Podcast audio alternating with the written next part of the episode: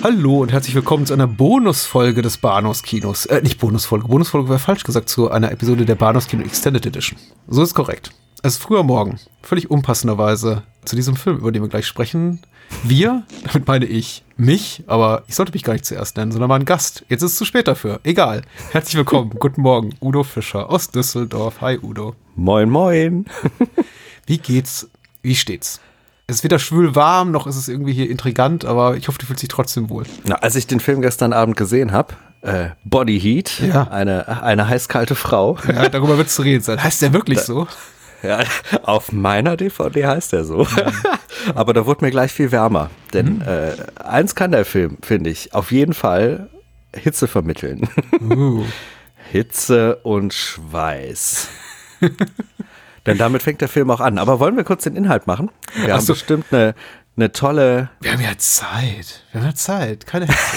Wir kommen sofort zum Punkt. Ich glaube auch das letzte Mal, äh, als wir sprachen über Star Trek 6, das unentdeckte Land, was hoffentlich Ja. unseren äh, lieben Hörerinnen und Hörern im April Freude bereitet hat, kamen wir so ein bisschen ins Meandern, wäre falsch gesagt, aber wir kamen auch mal so ein bisschen vom Thema ab.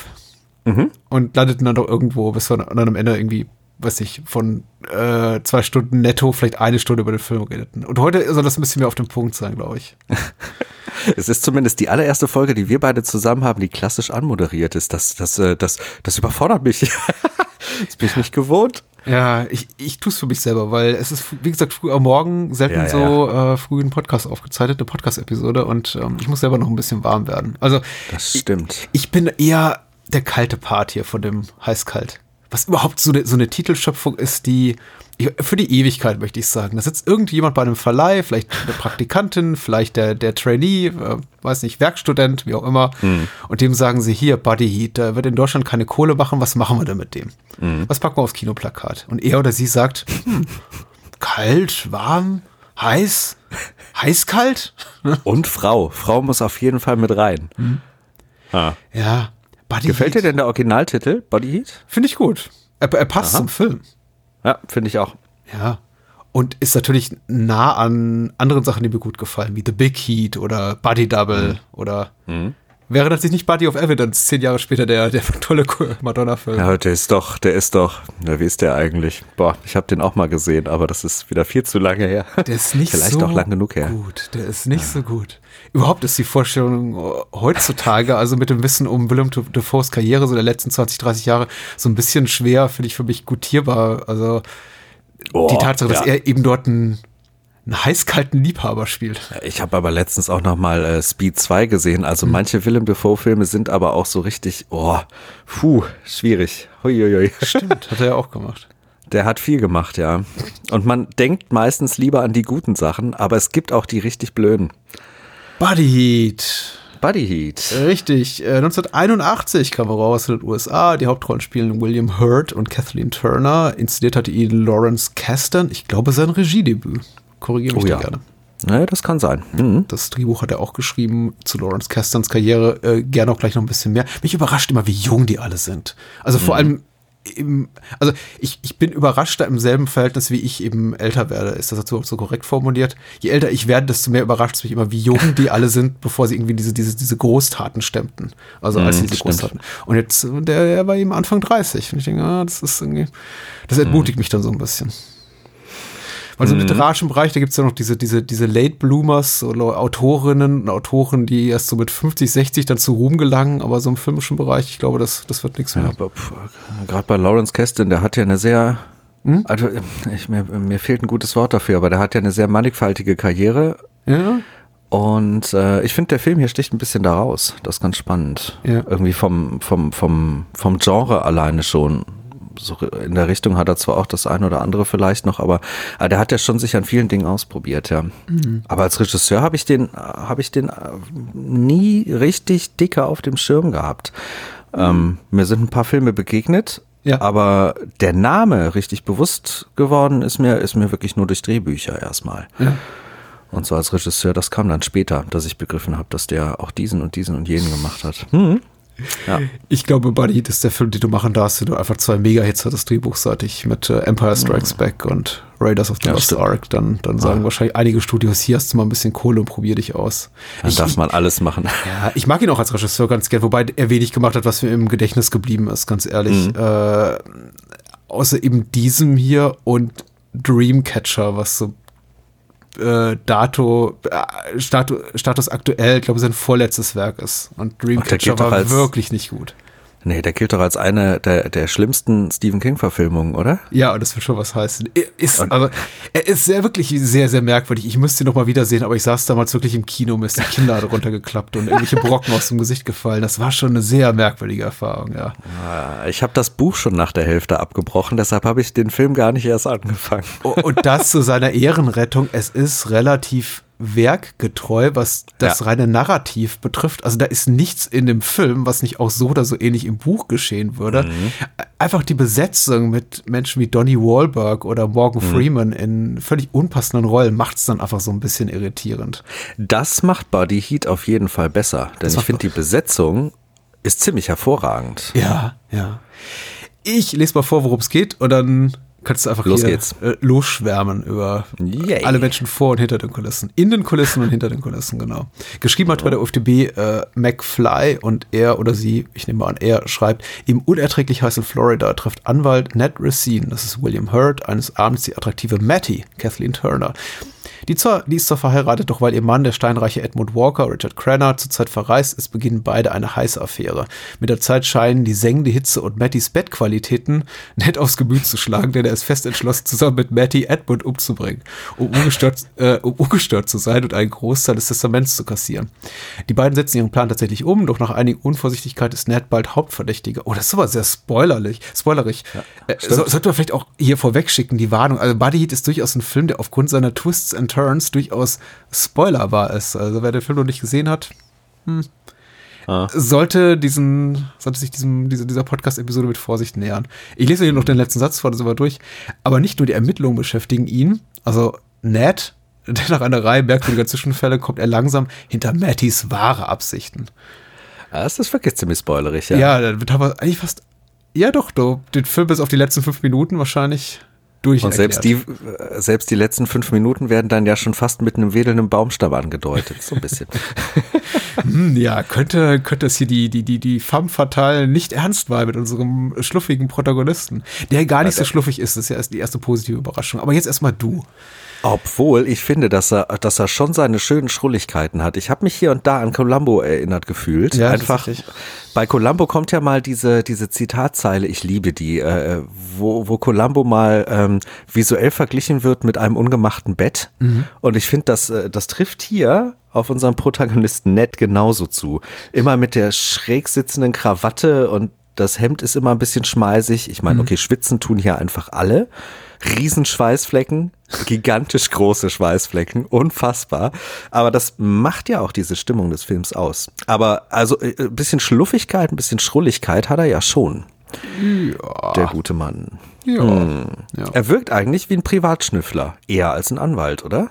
Ja, schon. Ne? Ich muss mich auch immer, immer wieder daran erinnern selbst. Aber dankenswerterweise tun das ja auch seine Kollegen, wie Peter mhm. Lowenstein, der von Ted Danson gespielt wird.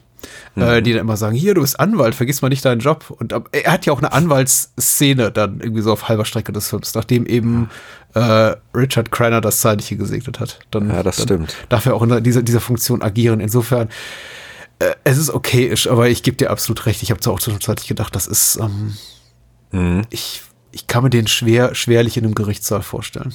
Ja, absolut. Und das äh, ist auch, glaube ich, ein bisschen intendiert von dem Regisseur, einfach durch solche kleinen Einwurfszenen wie diese Philip Marlowe-Szene äh, mit dem Hutwurf, ne? dass er da diesen Hut geschenkt bekommt und dann versucht, den auf die Stange zu schmeißen. Ähm, das, das weckt einfach Erinnerungen an ganz andere Filme älterer Zeiten. Mhm. Ähm, und dementsprechend ist das, glaube ich, schon, schon intendiert, dass er da irgendwie auch ein bisschen als Schnüffler rüberkommen soll. Und ich meine, er macht ja auch manch schnüfflerische Tätigkeit irgendwie. Ja, ja, ja hier und da schon. Ja, ja so vor allem ist er eben ein Weiberheld. Darf man das so sagen? Ich glaube schon. Weil man darf Ja, dieses auf leicht artikulierte Fall. Wort äh, durchaus hier benutzen in dem Kontext, weil er ist eben auch so ein typischer filmischer Weiber Weiberheld. Will eben heißen, man guckt ihn an und rechnet nicht damit. Und trotzdem Mhm. Nee. scheint ihm eben jede Frau in seinem näheren Umfeld nachzusteigen. Und er hatte auch Ja, Spaß mit ihr. So, ach, da ist ja die und da ist die Kellnerin und hier, ich habe eine neue kennengelernt. Ach, es ist die? Nee, nee, das war doch die Schwester und so. Und also, es ist schon so die Art von, von Männerrolle. Wo man sich dann doch William Hurt anguckt, der nicht unattraktiv ist, aber der ist eben auch nicht so das klassische. Hm. Er ist nicht Willem Dafoe in Body of Evidence. nee, was wäre was wär ein passenderer Vergleich? Er ist kein Brad, kein, keine Brad Pitt oder George Clooney-Typ, mit dem du eben so, oder Cary Grant meinetwegen, wenn man so in die älteren Semester gehen will und, und, und sagt, ach, hier der, natürlich, klar. William Hurt ist eben, ja, William Hurt war eigentlich schon immer William Hurt. Ja, so ein bisschen abgehalfterte Popelbremse und auch so immer ein bisschen spooky mit dabei. Ja, wie hieß nochmal hier Eyewitness, äh, ne? Ja. So. Ah, ja, ja, da- stimmt, ja. Ja, ja, ja. Den kennt ja auch fast niemand. Ja, ich kenne ihn jetzt inzwischen und äh, fand den ja extrem bedrohlich an manchen Stellen. Ich glaube, ich habe ihn dir blöderweise empfohlen oder irgendwie auf, auf Umwegen meiner Letterbox-Rezension. Ja, ja, ja, sein? ganz genau, richtig. Da Der ist nicht geglückt im klassischen Sinne der Film. Aber es, ich fand den interessant durchaus. Ich glaube, wenn man weiß, worauf man sich da einlässt, hat er schon, hat er schon seine Vorzüge. Aber Mhm. wenn man da völlig unvorbereitet reingeht, in, äh, was für eine Art von Film man sieht, und dann ist man mit diesem, diesem Hauptcharakter da konfrontiert, der wirklich der, der krasseste Creep ist, den man, den man sich auf DVD so angucken kann. wow, das, das war erstmal ein Tiefschlag. ja, und also das kann ich jetzt auch nicht mehr ganz wegdenken aus ihm. Aber ähm, gut besetzt finde ich ihn hier. Also auch mit Popelbremse und mit dem ganzen, äh, wie er da so abgehalftert durch die Gegend geht und die ganzen Frauen aufreißt und eben auch mit seinen Buddies da kommuniziert und so. Das, das macht er einfach richtig cool. Hm. Generell Besetzung sowieso. Ich Ja. finde auch Ted Danson ist eine, ist eine wunderschöne, ja, es ist eine Nebenrolle, es ist ja schon, schon noch Maincast, ne? Der hat ja schon äh, ordentlich Zeit auch in diesem Film. Aber der hat so schöne, skurrile Momente da drin. Und der bringt da auch so ein bisschen Leichtigkeit rein, so ein bisschen, ja, wie, wie bei manch, manchem Coming-of-Age-Film irgendwie aus der Zeit, ne? So ein bisschen dieses Ausgeflippte. Ja, ja. Das mag ich an ihm sehr. Ich mag diesen Charakter sehr. Der ist zwar völlig drüber, der ist ein bisschen zu sehr auf elf gedreht, aber das, das bringt da so eine Lockerheit rein, die der Film, glaube ich, auch braucht. Denn sonst wäre der ja sehr langsam und getragen und ruhig. Und äh, er macht da so manche Spitzen rein, die das so ein bisschen, bisschen wieder nach oben ziehen, wieder ein bisschen nach oben pushen. Denn erstmal ist Buddy Heat ja eigentlich ein sehr dialogbasierter, ruhiger Film, ganz generell. Kein Actionknaller oder irgendwas in der Richtung. Obwohl es Action-Momente gibt. Das Ne? sind ja, genau. Action-Spitzen, wie soll man das umschreiben? Richtig, ja, Ja, ja, auf doch. jeden Fall. Ja, ja, klar. Ja, also mindestens zwei, vielleicht sogar eher drei. Ja. Und ich mag auch, dass andere bekannte Gesichter auftauchen. Also zum Beispiel Mickey Rourke, diese Szene, die kommt zwar wie aus dem Nichts, aber ich finde sie super. Wieder dieser, dieser, ich weiß gar nicht, welcher Song das ist. Ich weiß auch nicht, welche Band das ist. Das ist bestimmt eine massive Bildungslücke. Aber wieder dieser Vorzeige Blaupausen Mickey Rourke, äh, rockermäßig mit seiner, mit seiner, mit seiner Powerlocke da diesen Song mitsingt und dann da in, da in, in seine, ist auch eigentlich eine Mickey Rourke Paraderolle, wie er da so reingleitet. Das finde ich schon ganz schön wunderbar. Das ist auch, es ist so ein Break, das fällt ein bisschen aus dem Film, wo ich mich manchmal frage, warum. Ich glaube, es liegt wirklich vor allem an der Musik. Aber ähm, ich mag die Szene trotzdem richtig gerne, auch wenn sie ein bisschen rausfällt. Wie ging es dir damit? Ich mag die auch alle sehr gern, die Szene. Ich mag sowieso den ganzen Film sehr gerne mit kleineren Abstrichen, über die Aha. wird vielleicht später zu sprechen sein. Ich habe als, Ja, äh, ja. als Mensch, der eben in den 80er Jahren aufwuchs, ähm, ich bin Jahrgang später 70er und ich habe keine bewusste Erinnerung an eine Zeit, in der eben William Hurt, Kathleen Turner, Ted Danson, Mickey Rourke keine Stars waren fiel es mir schwer, manchmal so einfach die, das Bewusstsein abzuschütteln. Die haben nicht zwangsläufig alle wahnsinnig viel zu tun oder spielen nicht alle zwangsläufig wichtige Rollen. Denn natürlich, wenn ich mittlerweile Mickey Rourke sehe oder als jemand, der eben aufgewachsen ist in einer Zeit, so als ich begann, mich für Film zu interessieren, war Mickey Rourke ein Megastar. Und äh, Ted Danson spielte in einer der langlebigsten, erfolgreichsten Sitcoms aller Zeiten mit. Und Kathleen Turner hatte weiß nicht, irgendwelche Dschungelabenteuer durchlebt mit Mickey Rourke und Danny DeVito und es waren eben ja. alles, also alle waren Superstars zu dem Zeitpunkt, als ich anfing, mich für Filme zu interessieren, Ende, Mitte, Ende der 80er. Mhm. Hm. Und jetzt gucke ich einen Film, wo die alle noch komplett am Anfang stehen und die spielen einfach eben diesen Dude. Mhm. Also einfach, Mickey Rourke spielt eben einfach so die, ich möchte nicht mal sagen die rechte Hand von, von William Hurt, sondern einfach jemand, der ihm mal zuliefert, der dann mhm. später noch mal so eine expositorische Szene hat, auch von ungefähr ein, zwei Minuten und ansonsten aus dem Film raus ist. Ted Danson ja. genauso. Unglaublich charismatische Type. Äh, du hast, du hast recht, er ist immer so ein bisschen drüber. Also man hat schon, schon das Gefühl, da hier versucht sich ein Jungschauspieler zu profilieren. Einfach in, einer, mhm. in einer Rolle, die nicht so wahnsinnig viel Fleisch auf den Rippen hat. Mhm. Aber ich warte eben auch die ganze Zeit darauf, dass dieser, dieser, dieser Twist kommt, in dem sich dann Ted Danson als das kriminelle Mastermind hinter der ganzen Operation entpuppt. Aber nee, er ist eben auch einfach nur der Typ, der am Anfang vorgibt zu sein. Also ja. ein Kollege, Schrägstrich Buddy unseres Protagonisten, der ihn ja, so halbherzig versucht, auf die, auf den, auf, auf, auf die richtige Bahn zurückzuführen, aber es, es, es gelingt ihm nicht. Mhm. Und er macht für mich einen unglaublich sinistren Eindruck hier. Also, ich hatte unglaublich viel Spaß mit dem Cast, aber jetzt eben in dem Bewusstsein, dass es alles mittlerweile Megastars sind. Vielleicht ist es noch wirkungsvoller, weil man tatsächlich immer so auf diese kleinen Nebenrollen jetzt guckt und sich denkt, hier, das ist ja, da könnte noch was hinterstecken. Nee, tut's nicht. Das ist einfach nur. es, es ist ein toller Cast, muss man sagen. Also das, was du gesagt hast, kann ich gar nicht äh, irgendwie dick genug unterstreichen. Das ist, äh, also 81 waren die alle wenig oder niemand, niemande. Und mhm. nach dem Film, glaube ich, alle ganz groß, soweit ich es weiß. Ja. Also nicht ja, alle. Absolut. Also ich glaube, äh, hier, Ted Danson muss wahrscheinlich noch ein paar Jahre warten, bis 84 oder aus Cheers um die Ecke kam, aber mhm. doch, cooles Ding. Also wirklich, vor allem mit dem Cast echt viel Spaß gehabt. Ich habe auf inhaltlicher äh, Ebene sicher noch irgendwie ein, zwei Kritikpunkte, aber der Cast ist nicht schuld daran. Hm, ja, inhaltlich habe ich, hab ich sicherlich auch ein, zwei Sachen. Da gibt es so ein paar Dinge, da muss man ein bisschen drüber hinwegdenken. Aber, aber, aber äh, wie so oft, wenn ich mit einem Film um die Ecke komme, für mich sind Filme ja oft die inhaltliche Basis ist irgendwie auch wichtig, mhm. aber es ist bei mir nie das Hauptding. Und Exakt, was, ja. was äh, diesen Film hier ausmacht, ist halt vor allem auch Atmosphäre, vor allem auch äh, Flair. Ne? Also das, die, die wollten einen Film machen, der diese Hitze rüberbringt. Die wollten auch einen klassischen Noir machen oder ne, dann halt in, im Gewand eines Neo-Noir. Ja. Und das haben sie sehr, sehr gut hinbekommen. Schon die erste Szene, die da reinsteigt und man, man sieht einfach nur Schweiß und man spürt diese Hitze wie selten in einem anderen Film. Und es geht halt allen so und es wird gar nicht wahnsinnig viel drüber gesprochen. Die machen ja sogar das Zitat, äh, sie wollen nicht so, so sehr über die Hitze reden. Aber das ist auch gar nicht nötig durch solche kleinen Dinge wie, wie äh, wenn sie in der Badewanne hocken, dann noch Eiswürfel mit reinzugießen und solche Sachen. Es ist, es ist auf der einen Seite ein sehr atmosphärischer Film. Mhm. Da muss, müssen wir später noch mal ein bisschen auf Visualität und vor allem auch auf den Sound eingehen. Mhm. Ähm, auf der anderen Seite finde ich aber auch, und das macht ihn für mich sehr besonders, es ist auch ein Film der Skurrilitäten, mhm. wo, wo viele ganz kleine Momente passieren, wo ich die Augenbraue hochziehe und wo ich mich drüber freue, weil das Sachen sind, die man sonst nicht immer so sieht. Und wo das Sachen sind, wo ich überhaupt nicht weiß, hat das einen Sinn, hat das einen Grund, was will mir das sagen? Aber ich finde cool, dass es da ist. Mal, ein paar Beispiele sind äh, das, das Windspiel, sehr präsent. Ja, mh, ja. Taucht immer wieder auf, taucht immer wieder im Hintergrund auf, genauso wie Froschgeräusche.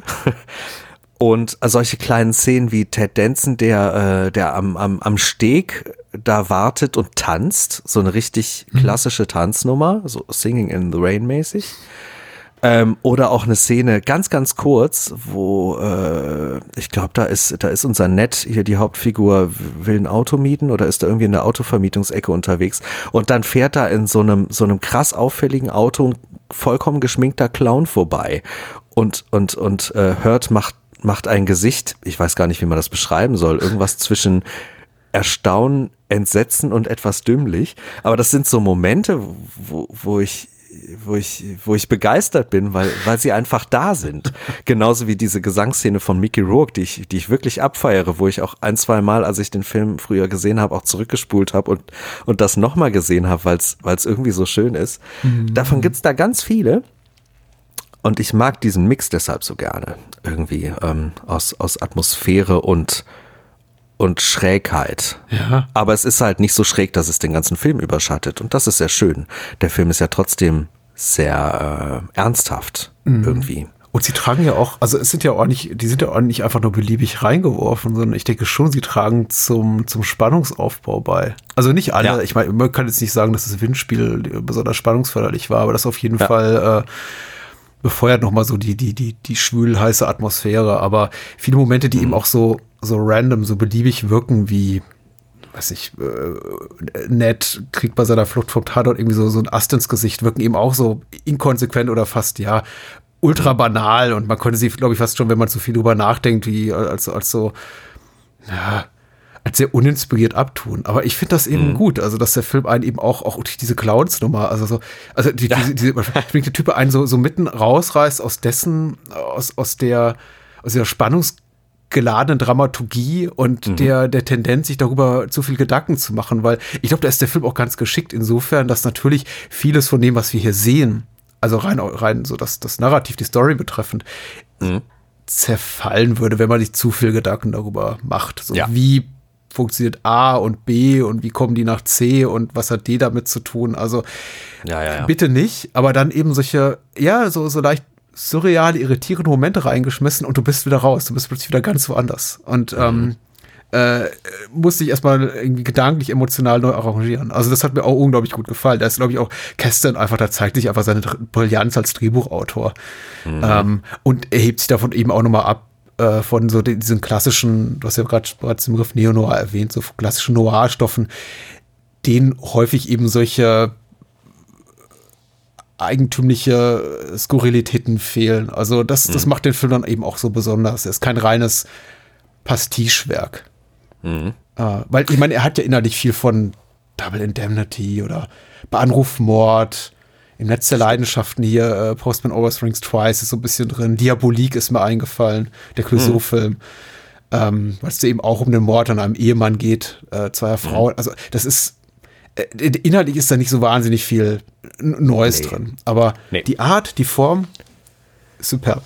Finde ich auch. Das ist es. Und eben auch solche Skurrilitäten, die da reingeworfen werden, die eben auch charakterdefinierend sind oder charakterbeschreibend sind. Also ich liebe diese Szene, wo ähm, relativ am, am Anfang, wo diese Affäre sich halt anbahnt oder äh, kurz vor zuspitzt, wo, wo er um dieses Haus da, ne, also er sollte eigentlich gehen, er wurde rausgeschmissen, er geht zu seinem Auto, er kommt zurück und er ist wie ein, wie ein wildes Tier. Ja. Er, er, rappelt an der Tür, geht zum nächsten Fenster, rappelt da dran, wird immer aufgeregter. Man sieht richtig, wie sich die ganzen Muskeln anspannen und ich finde das, das ist super spannend, was, was da passiert, weil man überhaupt nicht weiß, worauf läuft das hinaus. Und dann schmeißt er diese Scheibe ein und, und, und rennt zu ihr, nur um sie flach zu legen. Mhm. Und, sie wartet die ganze Zeit. Das ist halt, also das beschreibt diese beiden Persönlichkeiten so schön, diese Szene. Ja. So dieses Katz- und Maus-Spiel. Äh, äh, schön, schön, tolle Szene. Ich glaube, das bringt auch die, den Film für mich so ein bisschen auf den Punkt. Ich mhm. glaube, ich kann es echt ganz schlecht in Worte packen, aber das ist ja so der Moment, dass das für mich das, das inszenatorische wie erzählerische Ausrufezeichen des Films, in dem der Film wirklich sagt, das ist, äh, wir, wir, wir sprechen, wir, wir handeln nicht hier, hier geht es nicht um, um echte Figuren, die du so aus deinem ja. gelebten Alter kennst. Das sind andere Leute, die funktionieren eben anders. Die funktionieren ja. nach, weiß nicht, die sind getrieben von Leidenschaften, von Emotionen, die sind irrational, die tun bekloppte Dinge, die lassen sich mhm. auf Sachen ein, von denen sie wissen, sie werden ihnen daraus schaden. Und das ist ja eben auch, das, das, das, das liegt ja auch auf den Schultern dieser Ned-Figur den ganzen Film über, dass du immer so da mitgehst und denkst, oh nein, jetzt rufst du schon wieder. Oh, das ist nicht, mhm. nein, mach, mach das nicht, du weißt. Und er geht ja schon teilweise irgendwie gegen Ende dann auch irgendwie zum, zu einem Treffen mit Matty und er weiß, er weiß, es wird ihm nicht gut tun. Mhm. Äh, aber, ach, sie tun es eben doch. Und das bringt für mich eben diese, diese, dieser Moment des irrationalen Gefühlsausbruchs, in dem da Ned vor sexueller Erregung die Scheibe ein, einwirft, das mhm. ist äh, komplett auf den Punkt. Das ist so der, da kann man, glaube ich, auch als Zuschauer innen ganz gut die Entscheidung treffen, lasse ich mich darauf ein oder lasse ich es eben. Und am Ende beschreibt ja auch diese, diese Szene eigentlich die Essenz des Films, den Kern des Films. Mhm. Sie als vollkommen berechnende, kühle, abwartende Person, die ja. er leitet und lenkt, indem sie gar nicht so viel tut und er eben als vollkommen emotionsgesteuert, total hormonaufgeladen und äh, äh, äh, dem auch folgend, dem auch hinterherrennt und so handelnd. Und das, äh, das äh, Schlüsselszene, total. Ja. Mhm. Ja, und ganz generell, was ich an dem Film noch mag, das wollte ich noch anführen, ist, ähm, dass er so dialogbasiert ist. Ja. Ähm, Gab es ja in der Zeit häufiger, aber das ist auch was, was ich an dieser Zeit so mag. Ähm, dass es äh, eben schon diese Actionspitzen gibt und schon auch was passiert, aber dass halt weite Teile des Films wirklich nur durch Sprache getrieben werden und auch äh, zitierbare Sprache durch richtig tolle tolle Kommunikation, die da stattfindet. Auch da merkt man wieder die Stärke des Drehbuchautoren, der einfach richtig gute Dialoge schreiben kann. Mhm. Ähm, ja, wenn ich mir Zitate besser merken könnte, würde ich jetzt hier fünf, fünf sechs raushauen. da bin ich leider nicht so gut drin. ähm, aber irgendwie kommen, kommen solche Sachen da drin vor. Eins habe ich mir hier notiert. Äh, so eine heiße Braut war mir. Ein echter Schlaganfall. so, okay. so Dinger. So Dinger. Es, ja, ich, ich mag das. Ich mag das, wie ähm, auch da die, die Figuren überhaupt nicht so miteinander kommunizieren, wie das heutzutage echte Menschen tun würden. Ich glaube in den 80ern genauso wenig. Mhm. Äh, aber es ist, ähm, es ist schön, den Personen zuzuhören. Es macht Spaß, den Personen zuzuhören und wie die Schlagabtauschsequenzen ablaufen und auch wie, äh, wie man merkt, wie da die eine Person mit einem Understatement spielt und die andere Person manipuliert und ne, wie, wie beim Tennis wirklich äh, geht's hin und her. Das gefällt mir sehr, sehr gut an diesem Film. Du sagtest, ich meine, der, der, er stammt aus einer Zeit, in der es ja durchaus noch diese dialoglastigen Streifen gab. Ich würde natürlich erstmal äh, recht geben, wahrscheinlich dialoglastiger als das aktuelle US-Mainstream-Kino, aber es ist natürlich auch gerade ja. so eine Umbruchphase, 81. Und ich finde es mhm. entbehrt eben einer, nicht einer gewissen Ironie, dass jemand, der vermutlich auch mit seinen Drehbüchern eben zu diesen zwei George Lucas produzierten Streifen, also Empire und dem ersten Indiana Jones Film, seinen Beitrag dazu geleistet hat, eben so das klassische amerikanische Autorenkino der 70er Jahre auszumerzen, dass außerdem mhm. so jemand wie Lawrence Kester dann so einen Film macht, der sehr, sehr inspiriert ist, sehr beflügelt ist von dem, was eben Coppola, Scorsese und, und, und, und Co. Äh, in mhm. den 70er Jahren gemacht haben, William Friedkin und wie sie alle heißen. Also erinnert dann doch eben, ja, in seiner Konstruktion, in seiner Erzählung, in der Art der blumigen Dialoge, eben nicht nur an, an Noirs der 40er und 50er Jahre, sondern eben auch eher so an sowas wie das, was Robert Town und Polanski da mit Chinatown gemacht haben. Mhm, als an so einem klassischen 81er Film. Ich weiß nicht, was der typische 81er US-Film ist, ehrlich gesagt, mit, mit, mit großem Budget. Aber das hier mhm. ist er nicht.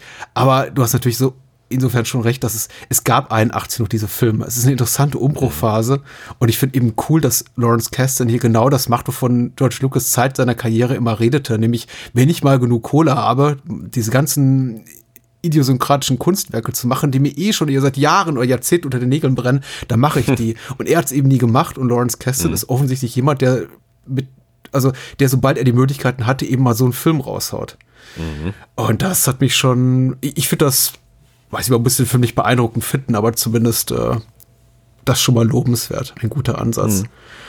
Mhm. Ja, und er, er ja. macht das mit Finesse. Er macht ja. das, er macht das, äh, ich weiß gar nicht, wer hat hier die Cinematografie gemacht? Kennt man den Menschen? Ich sehe es hier Richard, Richard, Richard H. Klein, ja. Soylent Green, The Fury. Mhm. Oh, ja, Andromeda, Andromeda's Train hat er auch gemacht. Viele Charles ja, Bronson-Filme. Da ist eine Menge dabei. Aber also finde ich hervorragend, gerade wie mit Lichtsetzung gearbeitet wird, wie mit Nebeleffekten gearbeitet wird, auch mit, mit Glow-Filtern am Tage gearbeitet Star wird. Trek also, The Motion Picture, meine Güte. Ja, ja, Und For ja. the Fury mit De Palma, meine Güte, ich muss ja, ein bisschen ja. was nachholen. Also ich muss die nicht nachholen, ich kenne die Filme, aber ich wusste nicht, dass er hinter der Kamera stand. Toll. Erstaunlich und visuell alles äh, gute Dinger. Ja. Hm. Hm. Oh ja, oh, ja, ich meine, also Star Trek der Film ist vieles nicht, aber wenn er eins ist, dann ist er visuell beeindruckend. Ah, das ist mal ein Tag für ein, äh, ein Thema für einen anderen Tag, denn ich bin ja ein großer Verfechter des ersten Star Trek. Ja? Ich liebe den sehr. Ja, ja, da, also auch wieder so ein Film, wo mich der Inhalt einfach genau null interessiert, aber diese Audiovisualität, hm. genau wie bei so einem Tron Legacy, mich so sehr bekommt, dass ich den Film wirklich liebe einfach liebe. Das okay. ist für mich, da setze ich mich rein und ich verschwinde da drin. Toll. Aber das ist halt schwer, ah, da kann man auch schwer eigentlich einen Podcast drüber führen. Ich finde auch Tron Legacy ist kann man einen Podcast drüber machen, kann man auch einen guten Podcast drüber machen, aber mir persönlich fällt das sehr schwer, einfach weil, weil, weil das äh, rein, ein rein emotionales Ding ist und mhm. überhaupt nicht rational. Da gibt es so ein paar rationale Argumente, warum ich das mag, aber das meiste ist einfach Herz an der Stelle. Ich habe ähnliches auch von anderen Menschen über äh, das, das verspätete Tron-Sequel äh, Legacy auch gehört, aber ich habe äh, ich, ich, ich konnte dem nie so ganz folgen, aber jetzt, wo du sagst, ich werde mich doch mal drum bemühen, um ein Wiedersehen mhm. und dann mal gucken, weil ich habe ihn damals im Kino gesehen und dachte, ist ja, eben nicht der erste Tron, der auch schon nicht so toll war. Ich mag den ersten Tron auch weniger und den zweiten der zweite, der, der, der trifft bei mir so viele Nerven gleichzeitig, mhm. dass äh, man, man, man sollte sich halt nicht in der Geschichte zu sehr verlieren, obwohl ich die auch gar nicht so schlimm finde. Ich glaube, wenn man sich da einfach treiben lässt mhm. von dem, was die da audiovisuell aufgebaut haben und sich so in diesen, diesen Rausch da mit reinziehen lässt, dann ist das äh, ganz hervorragend. Ja. Jetzt bist du ja ein Künstler an der Kamera. Vielleicht kannst du einfach mal so ein bisschen sagen, was Richard H. Klein hier macht, äh, cinematografisch, um uns hier zu beeindrucken. Mm, der trickst auf jeden Fall. Pusten.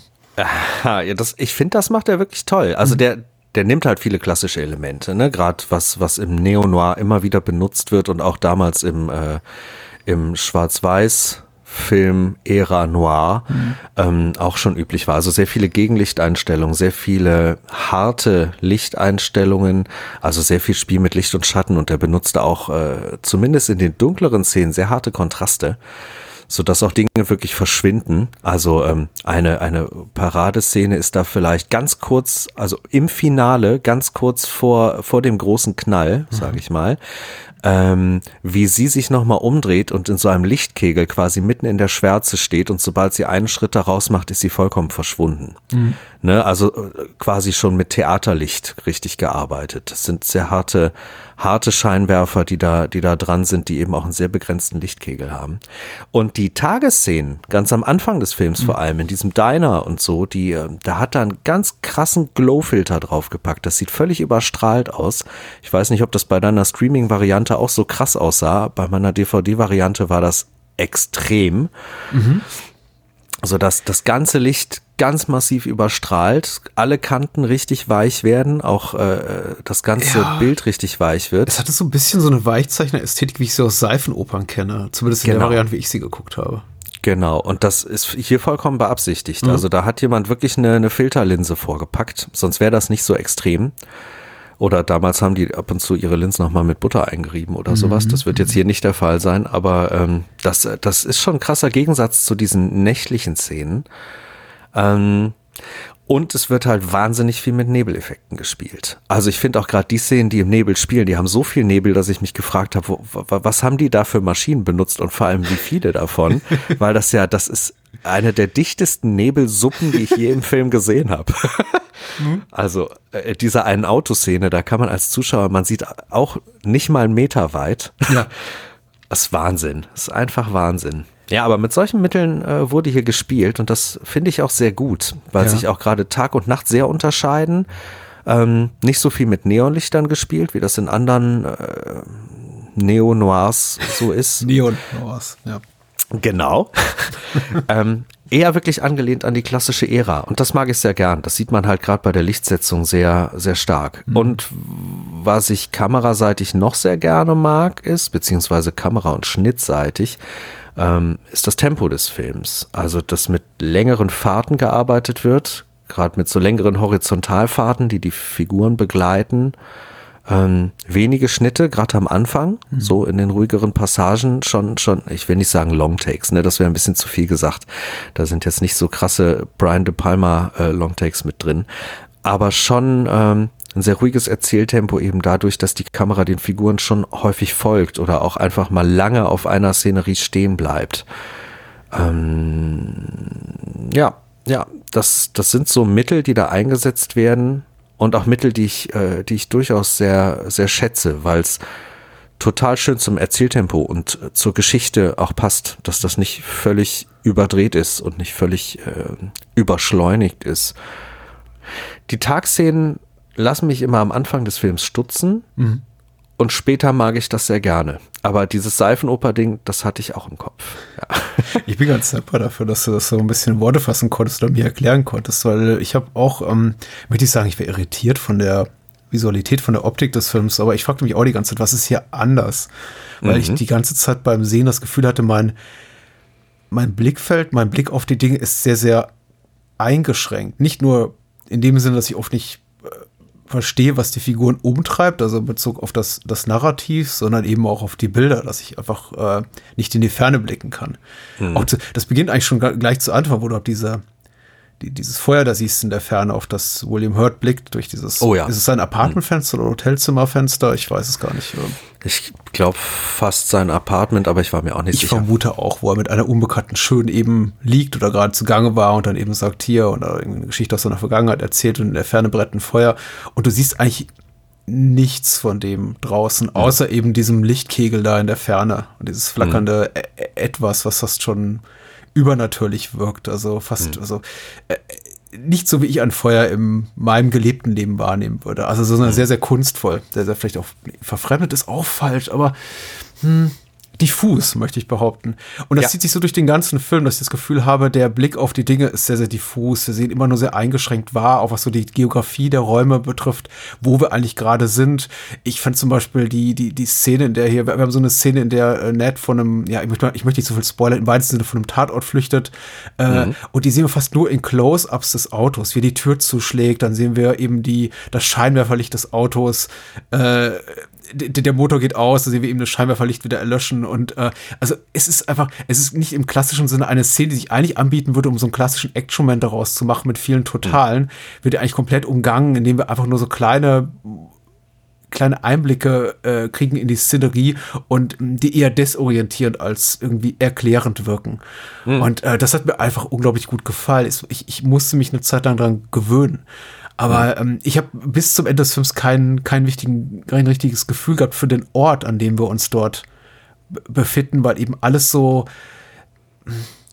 so ein bisschen so, so, so, so wenig offensichtlich inszeniert ist, wie ich es in anderen Filmen erwarten würde. Auch diese finale Konfrontation, die du vorhin umschrieben hast, wo wir im Grunde stehen uh, im Garten eines uh, das ist ein großes Anwesen mit einem parkähnlichen Garten, aber wir sehen eigentlich gar nichts davon Außer eben die Menschen, die dort in diesem äh, Scheinwerferlicht, in diesem Lichtkegel stehen. Mhm. Und alles drumherum ist eigentlich bestenfalls zu erahnen.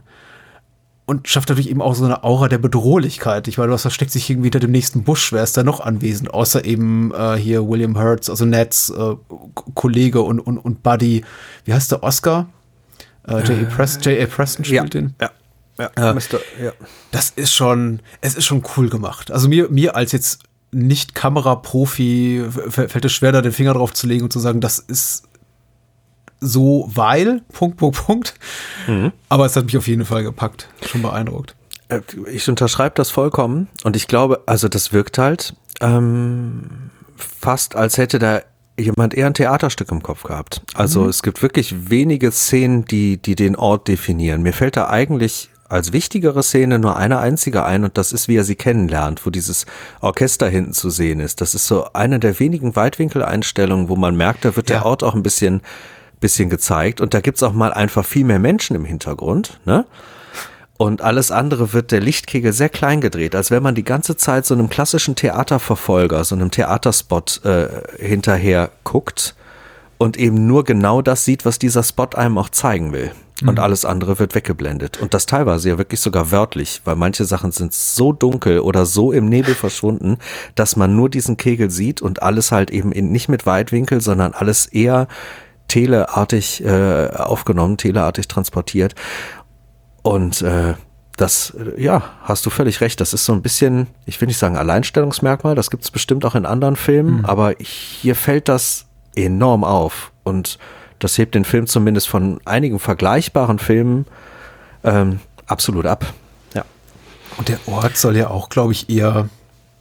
Also ich glaube, es ist kein realer Ort, mhm. äh, in dem, an dem das spielt. Es ist ein nee. Küst, Küstenstädtchen in Florida mhm. mit mutmaßlich eher wenigen Einwohnern. Also zumindest die Tatsache, dass sie sich alle irgendwie immer gegenseitig über den Weg laufen und eigentlich alle immer bei, bei jedem wissen, wer, wer von wem spricht. Also wenn äh, mhm. Ned sagt hier, die, die, was ich, die kleine Glory habe ich letzte Woche gevögelt oder so, ich zitiere nur, dann weiß eigentlich jeder sofort in einem Diner, in dem er jetzt wovon er spricht. Also das ist. Es scheint ja auch, es scheint ja auch nur eine Bar und einen Diner zu geben. Also eine Bar in Pinehaven und genau. eben das Diner in, in dieser anderen Stadt. Pinehaven ja. ist auch ein wunderbarer Name. Also wenn man irgendwie, ja. ich, so, so, so amerikanisches äh, Küstenstädtchen, Kleinstadt-Feeling äh, vermitteln will, dann packt man, macht man irgendwas mit Haven und dann passt es. Ja, ja, absolut. Äh, also ist, ist schon sehr gut gelöst und das ist so fast ein märchenhafter Ort und deswegen mhm. bietet sich das eben auch an, das kinematografisch auch so zu lösen, diesen Ort eigentlich mhm. quasi nicht als ähm, echtes, lebendes, pulsierendes Ding zu zeigen, was auch eine Geschichte hat und eine Rolle spielt. Ich meine, wir sind jetzt nicht in klassischen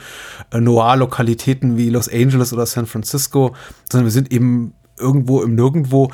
Das, das das ist schon wirkungsvoll so. Ich glaube, hätte man die Stadt da einfach als etwas Pittoreskeres gezeigt, als einen weniger unheimlichen, weniger bedrohlichen Ort und einfach mehr davon äh, gezeigt, vielleicht auch mehr von dem Pier, als das, was mhm. wir eben sehen. Zum Beispiel, wenn Ted Danson tanzt, dann sehen wir eigentlich gar nichts. Wir sehen eigentlich nur, wie Ned durch die Dunkelheit läuft.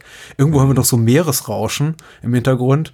Und das nächste, was wir sehen, ist eher eben, wie er in Ted Danson reinläuft, der da unmotiviert äh, tanzt an diesem, auf diesem Steg. Das ist unmotiviert. Schon, und, ja, äh, nein, er, er fast, tanzt motiviert, motiv aber er hat keinen ich Anlass. Ich möchte sagen, ihm fehlt, ihm fehlt so. ja für uns ein Anlass, der sich uns erschließt als Zuschauer. Ah, verstehe. Und das macht es irgendwie schon richtig gut. Also ähm, dieses Märchenhafte, also mhm. unheimlich Märchenhafte hat mir auch sehr gut gefallen. Mhm. Wie findest du den Ehemann? Hier gespielt von äh, Richard Crenner.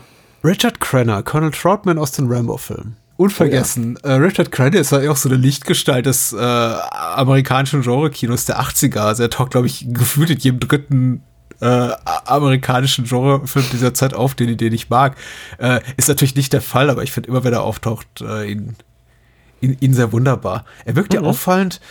Ich finde, er wirkt ja auffallend glaubwürdig, weil ich, ich mhm. also zu, zu meiner Geschichte mit Bodyheat, ich hatte den Film schon mal gesehen, lange, lange ist es her. Meine, meine Erinnerungen waren so ein bisschen diffus, aber ich wusste mhm. schon noch so ungefähr wer da welche Rolle spielt. Und ich habe Richard mhm. Crenna immer so ein bisschen als den Elder Statesman, wäre zu viel gesagt, aber eine sehr autoritäre, eher väterliche Figur in Erinnerung.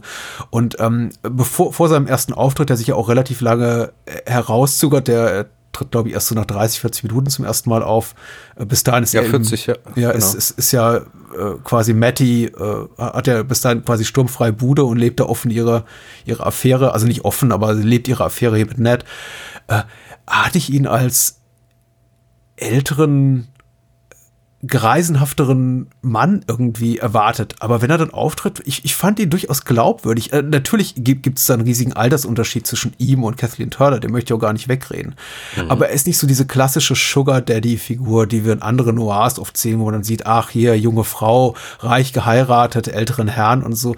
Also ich, ich finde, er wirkt auch in, in seiner Dynamik, in der Art und Weise, wie er mit Matty redet, also zumindest in den wenigen Szenen, die wir mit den beiden gemeinsam haben, wenn sie zusammen essen gehen oder, da sagt sie nicht viel, aber wenn sie dann im, im, im Bett äh, gemeinsam liegen, in der Nacht in der Net eben ihn umbringt. Mhm. Ich finde sie glaubwürdig als Paar.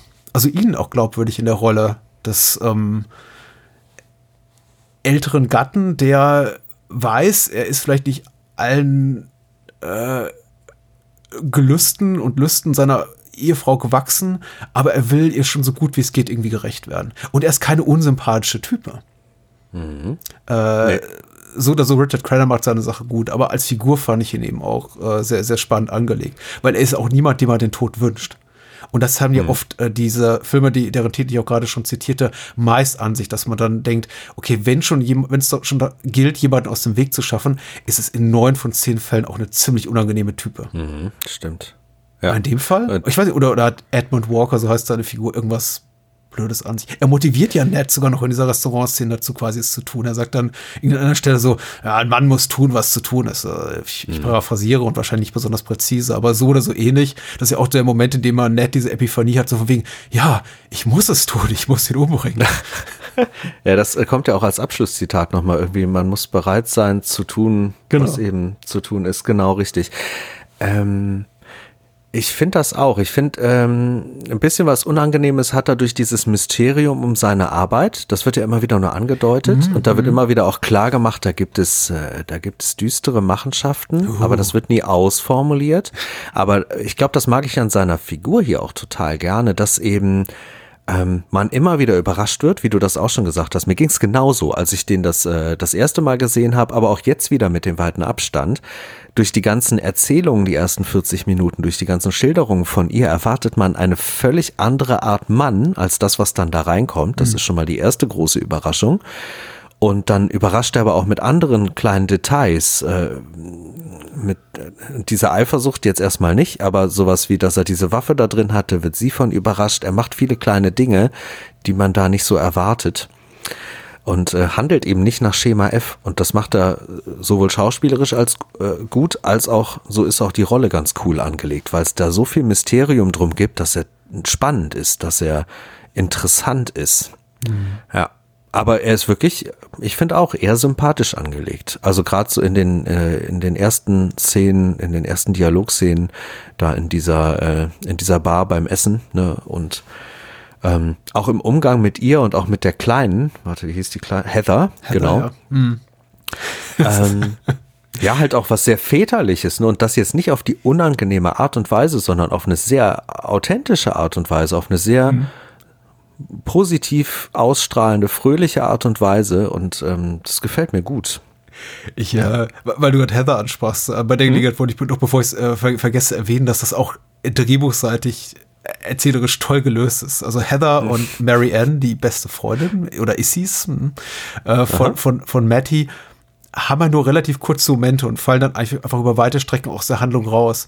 Ja. Aber die Momente, die sie haben, ich finde das auch erzählerisch ganz toll gelöst, sind eben ja. mit, einem, mit der unglaublich großen Fremdscham, mit Momenten der, der peinlichen Entblößung eben für, für Ned verbunden. Nämlich äh, Heather, die kleine Heather erwischt, also äh, Matty und, und Ned bei, bei, beim Oralsex und ich glaube, äh, hier Mary Ann genau wird angesprochen von Ned, äh, als, als er sie nicht sofort als, als er sie mit Matty verwechselt, weil er sie nur von hinten sieht mit, na, Lust auf einen heißen Fick und da dreht sie sich um. Ja, und sagt, ja also wenn sie es so sagen. Und das sind eben auch, also da, die, die Figuren spielen eben eine zentrale Rolle für die späteren, für den späteren Handlungsverlauf, für die Entwicklung mhm. der, der, der Geschehnisse und dass sie als äh, handelnde Protagonisten, aktiv mitwirkende Protagonisten noch eine Rolle spielen, aber quasi so als hm. Schachfiguren, wenn es darum geht, quasi das Erbe zu verteilen und so weiter und so fort. Und das ja. finde ich unglaublich gut gelöst, äh, weil wir, wir sehen eigentlich nur ein, zwei Minuten von den beiden jeweils, aber sie bleiben durch diese Momente der, der großen Scham oder der Beschämung hier von Ned äh, wirklich stark im Gedächtnis. Und wenn dann später der Name fällt von Mary Ann und von Heather, die Namen fallen, mhm. wissen wir eben sofort, wer gemeint ist. Fand ich auch das ganz stimmt. stark. Ja, ich kann zu der schauspielerischen Leistung nicht viel sagen. Äh, Kim Simmer heißt, glaube ich, die Schauspielerin, die hier Mary Ann spielt. Ja. Ich nehme sie nicht Am Ende machen sie beiden. Ich wollte gerade sagen, am Ende machen die beiden ja auch nicht besonders viel, aber dadurch, dass sie da sind, also Heather sorgt ja auch für einen der stärksten Suspense-Momente in ja. diesem Film.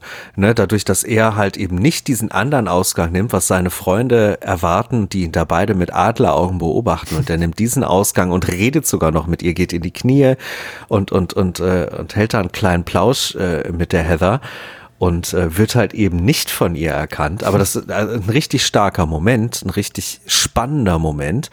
Und ähm, das, obwohl halt Heather eigentlich ja wirklich schauspielerisch gar nicht so stark vertreten ist, wie du schon gesagt hast. Ein paar Minuten, wenn es hochkommt.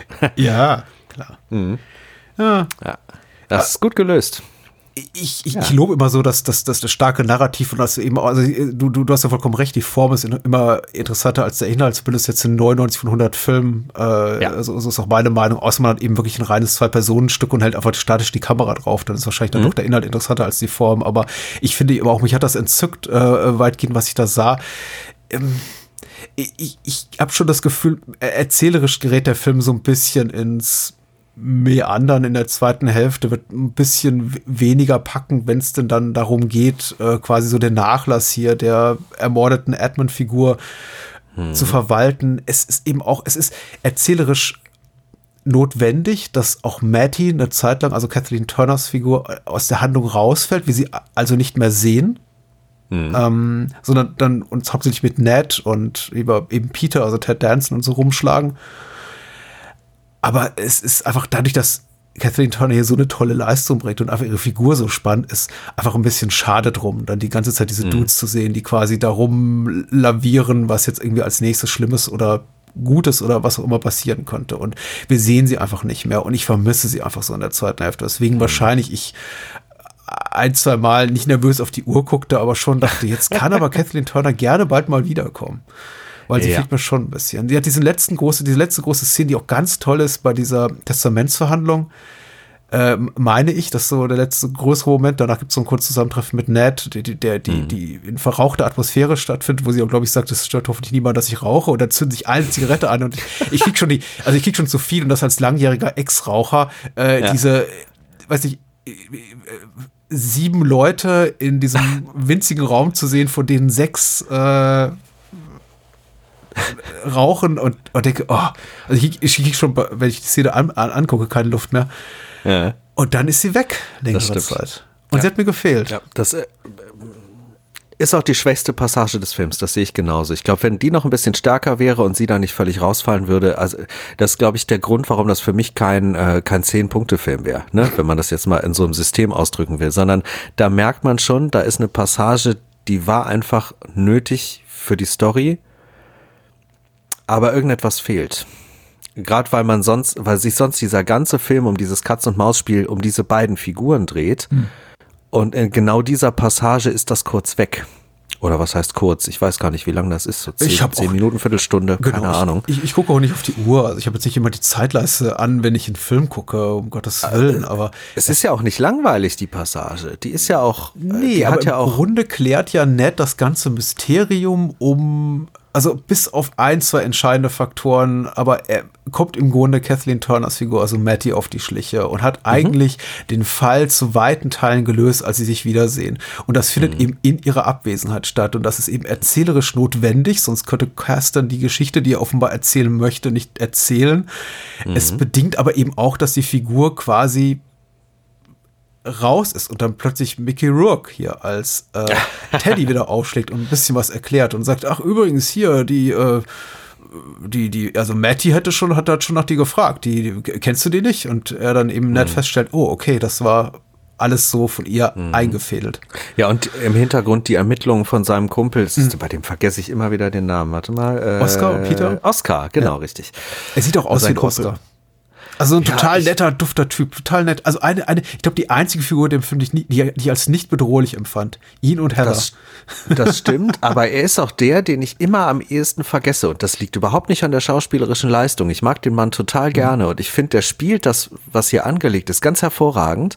Aber aus irgendeinem Grund hat der irgendwie ein, zwei Ecken und Kanten vielleicht zu wenig. Der gerät bei mir immer am meisten in den Hintergrund, wenn ich über den Film nachdenke. Ist ja auch, muss man sagen, die überflüssigste Figur des Ganzen. Man könnte wahlweise auch Peter, also Ted Danson, rausstreichen, aber im Grunde, es besteht mhm. keine Notwendigkeit dafür, immer so zwei Menschen mhm. auf Ned Schulter sitzen zu haben in seinem Umfeld, die ihm sagen, ich weiß nicht, was du, also ob das so gut ist, was du hier machst. Ich glaube, das ist der Punkt, ja. Vielleicht, ich meine, wollte Caston auch der dem, dem Wohlwollen seines äh, Umfeldes, äh, beruflichen wie, wie äh, privaten, äh, noch ein bisschen mehr Nachdruck verleihen, indem er eben sagt, okay, ich gebe ihm eben nicht einen, einen Best Buddy zur Seite, der immer sagt, pass auf dich auf, Junge. Aber es wirkt eben so ein bisschen, also redundant. Ja, und der geht halt, also neben, neben der Figur von Ted Danson geht er einfach einen Ticken unter, weil der so viele Klar. Ne, seine One-Liner und seine kleinen Spleens und seine Flippigkeit und dieses leicht überdrehte, der, der ist einfach so, so anders angelegt, dass der viel mehr im Gedächtnis bleibt, obwohl die eigentlich einen sehr ähnlichen Part spielen, die beiden, mhm. ja. Mhm. Aber fandest, dennoch, äh, mhm. gut. Ja, was denn? Ich wollte dich fragen, fandest du den Film erotisch? Oh, das ist eine gute Frage. Ich sehe ihn ja oft so als Erotik-Thriller umschrieben. Und ich frage mich dann eben auch, also ich bin dann auch durchaus kritisch. Und wenn ich sowas lese und jetzt nicht nur in einem von irgendeinem Fanboy geschriebenen Forenbeitrag, sondern tatsächlich in sowas wie, wie der IMDb mhm. oder in einem englischsprachigen Wikipedia-Eintrag, dann denke ich schon, okay, das, da, da, dann, dann sollte auch dieser, diese, diesem Label einigermaßen gerecht okay. werden. Und ja. ich, ich, also er hat mich auf, auf der Ebene nicht so wahnsinnig gepackt. Ich muss zugestehen, Kathleen Turner ist eine wahnsinnig attraktive Frau und sie spielt diese Rolle mit der größtmöglichen Sinnlichkeit und es ist ganz, ganz toll. Und Kasten und sein äh, Kameramann Richard H. Klein tun alles dafür, aber sie versuchen eben auch mehrfach William Hurt als attraktiven Liebhaber in Szene zu setzen. Und dafür reicht es eben nicht, ihn von oben bis unten mit äh, Palmolive oder was auch immer irgendwie einem, einem, einem pflanzlichen Öl einzureiben oder sonst wie schwitzig zu gestalten. Ich, also, äh, es funktioniert einfach nicht so. Er bleibt eben dieser, dieser, dieser, dieser Schluffi-Typ. Ich nehme ihm das einfach nicht ab. Er ist nicht, er ist kein äh, Michael Douglas im Basic Instinct. Ich habe zwei Antworten für hm. dich. Die Antwort eins ist, ich kann dir nicht mehr sagen, wie alt ich war, als ich den das erste Mal gesehen habe. Aber äh, lass es irgendwie um die 20 plus minus gewesen sein. Mhm. Und damals, so mit weit weniger äh, gesehenen Filmen, weit weniger Horizont, ähm, ich glaube, damals fand ich den irgendwie erotisch. Nicht, nicht brutal viel, aber ich glaube schon, dass der da auch irgendwie seine Spur hinterlassen hat. Jetzt heute, ich habe gerade Basic Instinct, lustig, dass du den erwähnst. Das war, war jetzt auch direkt in meinen Hinterkopf. Habe ich vor ein paar Tagen noch mit einem äh, mit einem Kumpel gesehen, äh, den ich unglaublich erotisch finde. Und ähm, jetzt hier im Vergleich so ein so ein Body Heat ist da anders? Und ich habe mir die Frage gestellt, warum ist der anders? Und ich glaube, ich habe meine Antwort gefunden. Vielleicht täusche ich mich da, mhm. aber ich habe den Eindruck, in diesem Film wird die Erotik anders gezeigt. Denn ich finde diesen Film wirklich heiß. Ich spüre die Hitze zwischen den beiden Protagonisten und ich spüre auch die Anziehung aufeinander und, und, und eben die knisternde Erotik, die da zwischen den Figuren passiert. Aber heute springt der Funke nicht auf mich über. Und ich glaube, das hat den Grund, dass die Erotik hier nicht aus so einer männlichen Perspektive gezeigt wird. Es ist nicht dieser Male Gaze, den man, den man gewohnt ist aus äh, leider den meisten Produktionen, ne? Mhm. sondern ähm, es wird neutral gezeigt. Da wird, da wird er genauso präsent gezeigt wie sie und da wird auch nicht aus seinem Blickwinkel gezeigt, sondern äh, äh, andere Ansichten, andere Perspektiven, als man das gewohnt ist. Also beispielsweise völlig andere Perspektiven, als das Paul Verhoeven hier äh, bei Basic Instinct gewählt hat, der ja doch äh, zu weiten Teilen sehr klar männlich geprägt ist, bis auf ein, zwei Szenen, wo das Ganze umgedreht wird. Mhm. Und hier ich nehme jetzt mal das Wort, das wird flacher gezeigt, aber das meine ich nicht äh, irgendwie in einem negativen Sinne, sondern halt wirklich in diesem neutralen Sinne. Das, das wird nicht aus der Perspektive von ihr oder ihm sehr krass gezeigt. Es schwenkt mal ein bisschen hin und her, aber es ist, es ist da anders als viele andere Filme. Mhm. Und ich glaube, das rechne ich dem Film sehr hoch an, aber erotisch ist das für mich persönlich nicht. Dieser Funke, der, der, der kommt da nicht, dass, dass, äh, dass ich das spüre. Aber ich finde gut, dass ich spüre, dass die, dass die beiden Figuren das haben.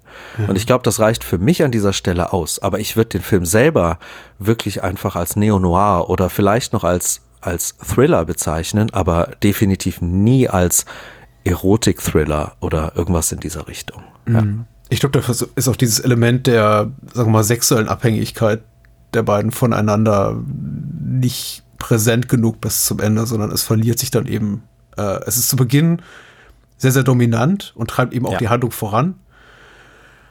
Und ich möchte jetzt irgendwie auch nochmal äh, hinterher schicken, ich, ich, ich sehe jetzt Basic Instinct nicht als, als das Maß aller Dinge an, an für den ja, ja. erotischen Hollywood-Thriller. Ich habe jetzt nur genannt, weil eben die Figurenkonstellation vergleichbar ist mhm. und äh, die Filme jetzt einfach historisch nicht so weit auseinander sind. Äh, ich kann jetzt natürlich auch an, anfangen, hier äh, sowas wie, wie Buddy Heat mit äh, Double Indemnity zu vergleichen, aber da kommen wir eben nicht weit.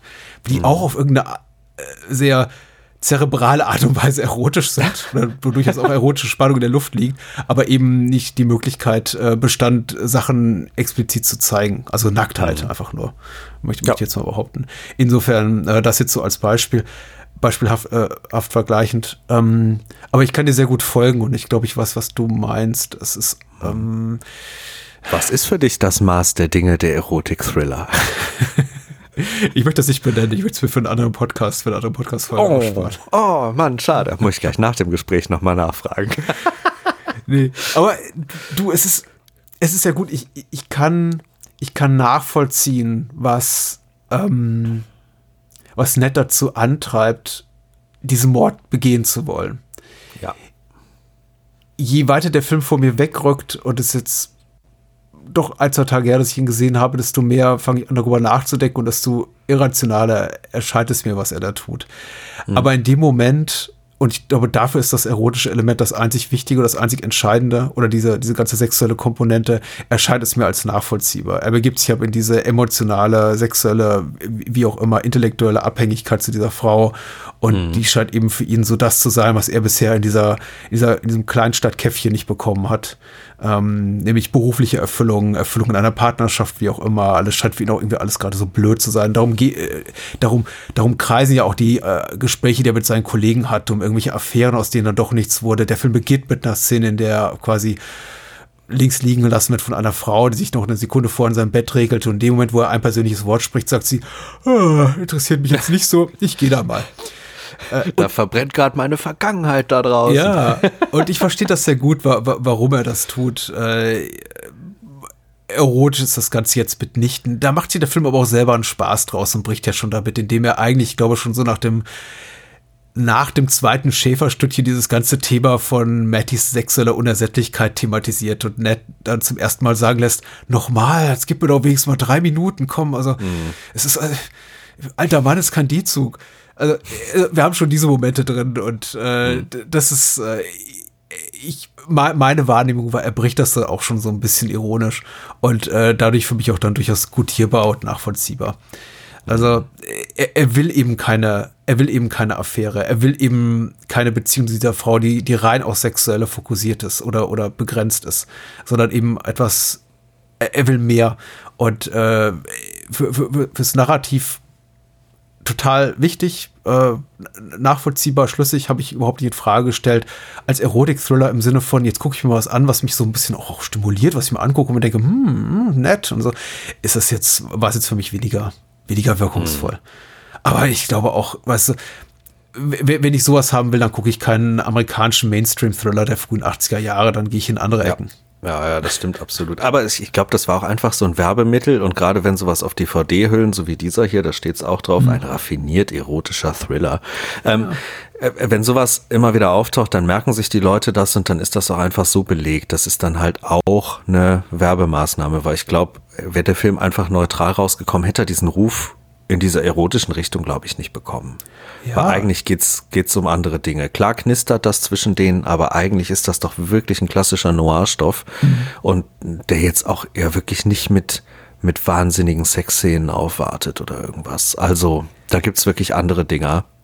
Du, du ja. hast absolut recht äh, Zustimmung in allen Punkten. Ich fand es eben, und, und ich bin auch erst ein bisschen darauf gekommen, auf den Trichter, weil sich eben die zeitgenössische Kritik, zumindest in den USA, sehr darauf fokussierte. Dass wir eben hier mit Kathleen Turner und William Hurt, William Hurt weniger, weil er hatte schon ein paar Rollen vorab gehabt, aber Kathleen Turner eben gar nicht, die kam aus dem Theater und das war ihr, ihr großes Filmdebüt, sehr darauf fokussierte, wie, wie raffiniert und sexy, was sie für ein sexy Vamp sei und, und dann mhm. irgendwie auch, auch alles zeigte vor der Kamera, was nicht der Fall ist. Also der Film ist deutlich weniger explizit als, um nochmal Basic Instinct dabei zu zitieren, sowas wie Basic Instinct oder jeder andere Paul Verhoeven-Film.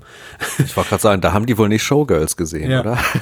Das ist, äh, das ist, ihr, ihr kommt mal nicht für, für Tits and Ass äh, hin, ja. sondern eben nee. für, für eine wirklich sehr gut strukturierte, sehr packende Dramaturgie und packende Figuren und eine tolle Kinematografie und, und alles mögliche andere, aber eben nicht für die Sexszenen. Trotzdem hat ja. sich eben die zeitgenössische Kritik in meiner Wahrnehmung, und ich habe nur beispielhaft jetzt drei, vier Rezensionen gelesen, sehr darauf fokussiert. Dass eben mhm. Kathleen Turner so eine, so eine heiße junge Frau sei und das sei irgendwie die, die würde da irgendwie ganz, also, unglaubliche Hitze auch reinbringen, die Geschehnisse. Und es war schon sehr, also voyeuristisch, sexistisch, grenzwertig unangenehm, was ich da in mhm. zeitgenössischen äh, Stimmen gelesen habe. Und ich glaube, das hängt dem Film so ein bisschen nach bis heute, weil ich ihn sehe ihn immer noch aufschlagen als Erotik-Thriller. Und das, das ist ja jetzt erstaunlich. Ja. ja. Ich finde halt, sie ist nicht mal besonders sexy gekleidet. Selbst an der Stelle, wo er ihr sagt, dass sie vielleicht ein bisschen zu sexy gekleidet ist in dieser Bar, oh, finde ja. ich das persönlich überhaupt nicht. Ich finde, sie, sie hat eigentlich größtenteils recht normale Kleidung an. Also vielleicht ne, mit einem Blick aus den 80ern mhm. mag das anders wirken, aber wenn ich heute da drauf gucke, ja, meine Güte, oder? Ja, du hast recht. Ich wollte dich dazu fragen, wie hast du diese, die, diese, diese Drehbuchzeile, so von wegen, wo er sie quasi durch die Blume für ihr Auftreten kritisiert, so von wegen, wenn sie nicht angegraben werden wollen, dann ziehen sie sich mal weniger aufreizend an. Weil, mhm. meinst du, das war, die war schon so mit dem, Wissen seitens Gascastern geschrieben, wie sexistisch übergriffig das ist? Oder machte man sich da in den frühen 80ern noch keine Gedanken drüber?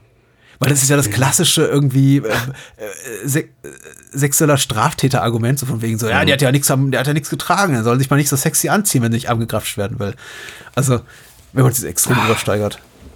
Ich bin mir da überhaupt nicht sicher. Also ich fand die Zeile auffällig und auch unangenehm, mhm. aber ich weiß nicht, ob das äh, in irgendeiner Richtung Absicht war oder ob das einfach dem Zeitgeist entsprach und der das einfach so da reingeschrieben hat, weil man eben gerade so dachte in dieser Zeit. Ich, ich bin mir da überhaupt nicht sicher, aber jetzt aus heutiger Sicht und mit dem heutigen Wissen fällt das halt extrem unangenehm auf, genau diese eine Zeile. Unterstreicht ja. aber auch so ein bisschen seine Hilflosigkeit, seine mhm. Ähm, mangelnde Routine, was merkwürdig ja. ist, weil er wirkt eben wie ein unglaublich routinierter Verführer zu Beginn, als mhm. er aber in dem Moment, wo, in dem er eben merkt, da ist eine Frau, die ist ihm intellektuell gewachsen und die gibt Konter und die ist einfach nicht nur so, so, so, so ein Betthupferl für ihn, sondern jemand, die ihn auch herausfordert, fängt er eben an, sich auf solche Sprüche zu berufen. Und ich finde, also für die Figur ist es unglaublich passend, dass er sowas sagt. Weil es ist ja wirklich auch so, der, ist es, für, ich habe von anderen Fremdschirmmomenten für seine Figur geredet, das ist für mich der erste große Fremdschirmmoment. Mhm. Also wenn man auf sowas zurückgreifen muss wie, äh, so, weißt du, wenn sie nichts von mir wollen, dann ziehen sie sich mal nicht so sexy an. Das ist so, das passt wunderbar in die Szenerie. Also ich fand das, das absolut treffend. Es ist berührt ein unangenehm, das, ich, ich glaube, ja. wir sind da einer Meinung, aber ja. es ist auch adäquat in dieser Situation für seine Figur. Aber du hast ihn, wie, wie du ihn als Liebhaber empfindest, ist ganz interessant, weil ich hatte da wirklich den Eindruck, dass äh, in dieser Gerichtsszene etabliert wird, mhm. wie er als Mensch wirklich tickt und wie er auch in diesen Liebhaberdingen tickt, dass mhm. das wirklich so auch äh, auf so einer, ja, da muss ich es wieder reinbringen, auf so einer Columbo-Schiene ist, dass er gerne so tut, als wäre er ein bisschen trotteliger, als er wirklich ist. Mhm. Das nutzt er in dieser Gerichtsszene ja, ja richtig massiv aus und das wird auch, äh, wird ja auch an anderer Stelle dann entlarvt, dass er da mit einem Trick spielt und eben so tut, als sei er dann ein schlechter Verteidiger und das eigentlich die richtige Verteidigung war für seinen Mandanten. Und ich glaube, in diesen Liebhaberdingen das Gleiche rauszuspüren, dass er da gerne mal ein bisschen trotteliger rangeht und genau so eben an diese Frauen rankommt, die ja doch mehrfach in diesem mhm. Film gezeigt oder erwähnt werden, mhm. dass das so ein bisschen doppelbödiges Spiel ist und dass er in dem Punkt ein bisschen weniger Raubtier ist und ein bisschen cleverer, als man vermuten mag. Ja, ja. Aber ja. es ist eine Theorie. Mhm. Und die schließt ja auch nicht aus, das, was ich gerade gesagt habe. Nicht, dass es darum mhm. ginge, dass ich irgendwelche Punkte hier belegen will, die ich, äh, mhm. oder irgendwelche Thesen, die ich hier aufstelle, aber ich glaube, das passt alles schon so ganz gut zusammen. Man, ja. man merkt schon, dass er nach einem nicht strikten, aber schon irgendwo existenten, wir haben daran jetzt irgendwie keinen vollumfänglichen Anteil, irgendwie Schema arbeitet, wenn es darum geht, Frauen aufzureißen. Mhm. Aber man merkt eben auch ab einem gewissen, relativ frühen Punkt, wenn er da mit ihr über diesen Pier läuft, über diese, über dieses Boulevard, wie auch immer, Esplanade mhm. da irgendwie am, am, Meer. Das ist, das funktioniert eben bei, bei Matty nicht. Mhm. Äh, und das fand ich eben auch tatsächlich ganz spannend, dass der Film dadurch auch, auch sehr, sehr ökonomisch, sehr effizient erzählt und uns da nicht mhm. ewig lange hinhält. Also, das, was ich auch am Basic Instinct mag. Also kommt schnell zu Punkt, auf jeden Fall. Deswegen fällt es ihm mhm. auch noch mal so ein bisschen mehr ins Gewicht oder zumindest auf, dass der Film einfach ein bisschen an Tempo verliert gegen Ende. Ich, ich sag immer ein bisschen dazu und ich glaube, ich überstrapaziere diese Phrase, weil ich nicht wirklich jetzt vermitteln möchte, dass der Film schwach ist an irgendeiner Stelle. Der mit seinen äh, knapp, die, die, der unterhält schon über seine knapp zwei Stunden sehr, sehr gut. Da ja, sind wenige Längen drin. Es, sind eben nur, mir, mir, fehlt ein bisschen was in dem, im hinteren Teil. Hm. Dann komme ich jetzt mal zu meinem Haupt-Pro-Argument. Ja, Einer der Gründe, warum ich zu diesem Film immer wieder greife und worüber ja. wir quasi noch überhaupt gar nicht ich weiß, was jetzt haben. kommt, ja. Ja, natürlich weißt du, was jetzt kommt. Jetzt kommt John Barry. Ja. Gott, ich finde schon, wenn die Einstiegsszene losgeht und ja. diese Musik einsteigt, ich habe Gänsehaut am ganzen Körper. Mhm. Das ist die, dieser Jazz-Soundtrack, also ich bin sowieso ein großer Fan von John Barry, egal ob das jetzt die James Bond-Geschichten sind, da hat er ja wirklich viel gemacht mhm. und ich finde auch ein, zwei der besten James Bond-Soundtracks, die es so gibt. Mhm. Ähm, aber auch äh, das Schwarze Loch zum Beispiel, finde ich, ist einer, einer seiner absoluten Highlight-Soundtracks. Und das, was er hier abliefert, das ähm, mag vielleicht, wenn man das so einzeln auf CD hört, fernab von dem Film nicht so gut funktionieren, weil das einfach nicht dafür gemacht ist. Aber innerhalb dieses Films dieses Hauptthema und auch ein, zwei, drei andere Szenen, die, die untermalt sind, diese Musik ist super. Ja. Und äh, macht teilweise für mich bestimmt 70 Prozent der Atmosphäre locker aus, mhm. weil, weil, weil man da so reingezogen wird davon. Also ich finde ja sowieso so ein jazziger Soundtrack und Noir, das funktioniert immer, aber dann können es die einen halt eben ein bisschen besser, so wie irgendwie auch äh, da Angel Heart oder sowas, ne? So so das dieses Neo-Noir-Feeling und und und hier hier funktioniert das einfach richtig gut durch durch dieses getragene, dieses mhm. diesen Ohrwurm-Charakter auch. Also ich war äh, hin und weg. Mhm ich finde eben seinen Score im besten Sinne nicht subtil. Er ist wirklich, mhm. also wenn es dann mal wirklich hochdramatisch wird und die Ereignisse sich überschlagen, dann spielt mhm. er eben richtig auf und dann werden wirklich alle, alle Trompeten und Seiteninstrumente rausgeholt. Also die ähm, diesbezüglich einprägsamste Szene fand ich wirklich als nett hier vom Tatort flieht nach dem Mord an, an, an ja. Edmund, das habe ich ja gesagt, und der dann in diesen herabhängenden Ast fährt und äh, ja. alles auf der Tonspur, also auf, im Rahmen der Orchestrierung aufschreit, alle Instrumente einmal. Und äh, also das war schon so ein fast ein Horrorfilm-Moment, muss ich sagen. Richtig plakativer, mhm. in your face. Ähm, und da gibt es dann eben auch keine Subtilität mehr. Aber er kann eben auch Subtilität sehr gut. Ich glaube auch, also ich bin sowieso allein durch meine Affinität zur, zur Bond-Reihe ein großer John Barry-Fan. Mhm. Aber er hat eben auch viel in seiner Karriere gemacht, die, also Soundtracks, Orchestrierungen, die mir nicht sofort auffallen, im Sinne von, ach, das ist ja eine grandiose Musik, ach, John Barry, habe ich es doch gewusst, weil er ist eben so ein klassischer, auch äh, Working Man's Composer. Er hat eben auch er, er, macht Sachen für Coppola und für, für Bond und große Produktionen. Er macht aber eben auch Sachen wie Star Crash oder Bruce Lee Film ja. oder sowas. Ja, also, ja, der war sich für nichts zu schade. Er war sich für nichts zu schade, genau. So, so wie es eben damals war. Also er war niemals ein John Williams oder äh, andere, andere große Namen seiner Zunft oder Hans Zimmer irgendwann, hm. der sagte, nee, nee, ab irgendwie unter 50 Millionen Dollar komme ich gar nicht ans Set. Und äh, es, für mich kommt eben das auch, was er hier macht, zu seinen, zu seinen besten Sachen. Ich habe schon das Gefühl, ja. er emuliert hier und da so ein bisschen die Klassiker dieses Subgenres. Ich falle teilweise ganz wenig Namen ein, Miklos Roscher und wahrscheinlich sowas, so solche hm. Leute. Aber doch mit einem eigenen Spin. Es klingt doch sehr, sehr ja. modern. Ich habe nicht das Gefühl, jemals irgendwo in den 40er Jahren festzustecken und hier äh, so einen Pauken, Trompeten, äh, Chingdarasabum äh, Score zu haben, der, der so hm. tut, dadurch, dass er schlechter ist oder irgendwie aufgesetzter oder profaner, als sei er irgendwie ein Score aus einer vergangenen Zeit. Es ist eine konsequente Weiterentwicklung dessen, was, äh, was, was frühe Komponisten gemacht haben in diesem Subgenre, das ja so gar nicht, noch gar nicht benannt wurde in den 40er, 50er Jahren des Noir-Films und ähm, richtig gelungen. Mhm, subtil, wenn es subtil sein muss und laut, wenn es eben auch laut sein soll. Ja, ja, also der, der Mann hat halt wirklich ein gutes Fingerspitzengefühl. Der hat ja auch Ipcrest gemacht, der mir sehr im Kopf geblieben ist. Und mhm. also hier, ich musste auch da wieder an eine Columbo-Folge denken. Mir fällt gerade der Name nicht ein, aber wo es auch äh, die, die, die, die Dame, die sich die schwarze Perücke aufsetzt und mit dem Liebeszimmer, ähm, die äh, Sextherapeutin Joan Allenby, Gott, wie heißt Ach die so, Folge Sex in the Barrett Detective. Ja. Richtig. Ja, da, da, da, da, da. Also der, der hat auch so einen Soundtrack, ne, der einem die ganze Zeit im Gedächtnis bleibt mit diesem treibenden, treibenden, simplen, subtilen Beat. Dieses ja, und Peter Falk darf Tuba spielen in der Folge. Ja, auch das. Ja, okay, das ist aber musikalisch dann vielleicht etwas zweifelhafter. Ah, John Barry, der hat, bringt halt seine eigene Note rein und weiß die Klassiker auch zu schätzen. Das hast du vollkommen, vollkommen richtig, äh, vollkommen richtig ähm, gesagt, das unterschreibe ich voll. Der, der, der transportiert dieses alte Ding, aber macht halt schon auch das zeitgemäße 80er Jahre Ding da draus und das gefällt mir sehr, sehr gut. Ich habe sogar letztens einen Film mit dem gesehen, äh, also mit, mit einer Musik von ihm gesehen, einfach nur weil ich gesehen habe, dass er die Musik gemacht hat. Mhm. Das war irgendwie äh, der Slasher Murder by Phone. Okay. Weil ich, weil ich mir dachte, wenn der mal eine Slasher-Musik gemacht hat, das muss ich mir mal geben. Und auch da macht er wieder ein sehr, sehr gutes Ding. Also der, der liefert ab. Und das Ding hier ist, ist halt, ist halt wirklich ein Ohrwurm. Ja. Schön. Ja. Hat mit Nicholas Rogue zusammen Walkabout gemacht, was glaube ich so eine, eine meiner liebsten Kollaborationen ist, äh, seinerseits, mhm. abgesehen von den, von den, von den Bond-Sachen. Aber er hat auf jeden Fall die Würdigung erfahren, die er erfahren soll. Ich habe das Gefühl, ja. er lief äh, lange Zeit so meine retrospektive Wahrnehmung, die auch vollkommen falsch sein kann, so ein bisschen unter ferner liefen. Eben als der, ja. der Typ, der die Scores für Bond-Filme macht, hat er dann eben auch nicht mal gemacht. Also mhm. irgendwann und ging dann mehr so ins, ins Epochale. Und dann mhm. irgendwann habe ich ihn verboten, eben mit Streifen wie, Jenseits von Afrika oder äh, ja. mhm. der mit dem Wolf tanzt. Und äh, aber diese großen, großen Prestigefilme, die meine Eltern, glaube ich, lieber mochten, als ich es tat.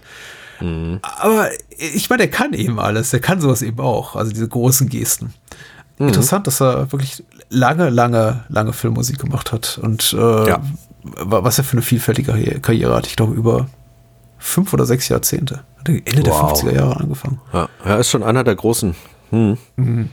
Nee, wirklich gut. Also das, ich, ich wollte das auch nicht untergehen lassen. Ich habe das die ganze Zeit auch gedanklich gehabt. Ich dachte, wenn, wenn, wenn, wenn du nicht drauf zu sprechen kommst, ich muss damit noch reingrätschen. So nein, kurz nein, das muss ich. Das, das, das, muss ich auch. Aber ich fand, fand jetzt auch, das ist äh, nach hinten raus nochmal, das ist einfach ein Highlight dieses Films. Und das macht halt neben dieser Audiovisualität äh, ganz generell, also mit Audio jetzt auch im Sinne von die Geräusche, die da reinkommen und so weiter, macht das eben auch, auch die zweite Hälfte mindestens dieser Atmosphäre aus, die diesen Film mhm dann doch so gut macht, trotz kleiner Schwächen, die da drin sind.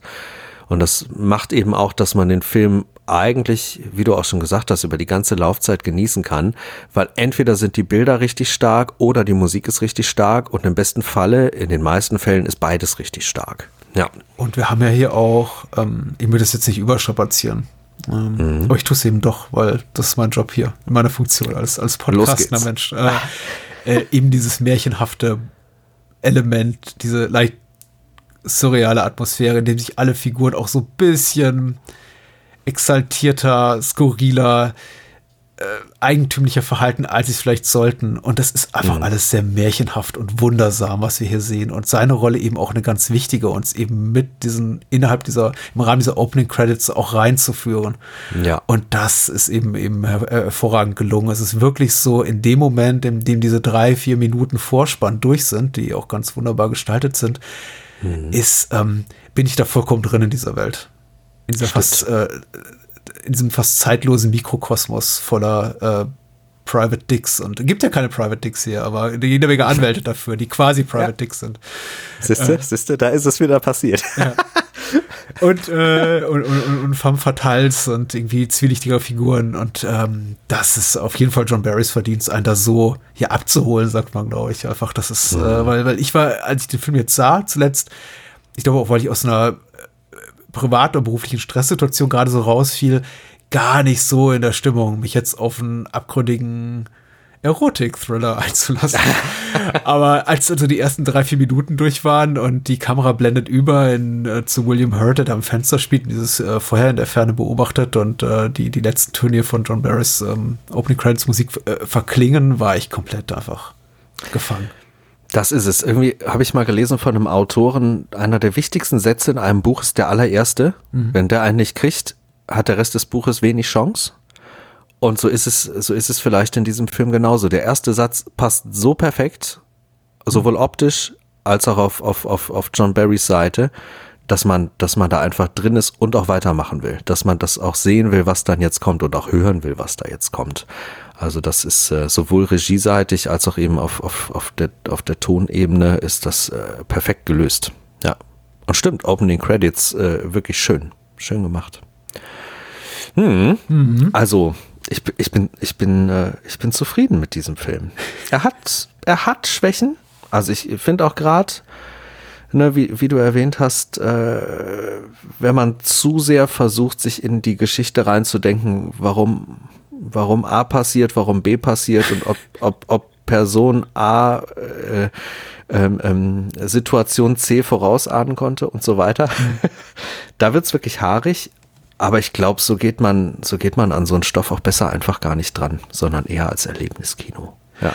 Haben wir erwähnt, dass der Film mittlerweile unter dem Verleihtitel äh, heißblütig, kaltblütig firmiert? Oder war das jetzt ja, so ich kann das, ich kann das immer noch nicht fassen, Patrick. Ja. Was ist denn das für ein Titel?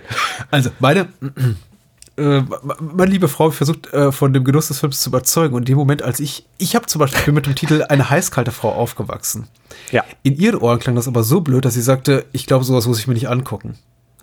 Und erst in dem Moment fragte ich mich, ja, ist der wirklich so dämlich? Und ich glaube daher auch meine, meine kleine, nicht sehr geglückte Comedy-Routine zu Beginn, so von wegen, welcher Praktikant oder äh, welche Werkstudent hat sich das ausgedacht?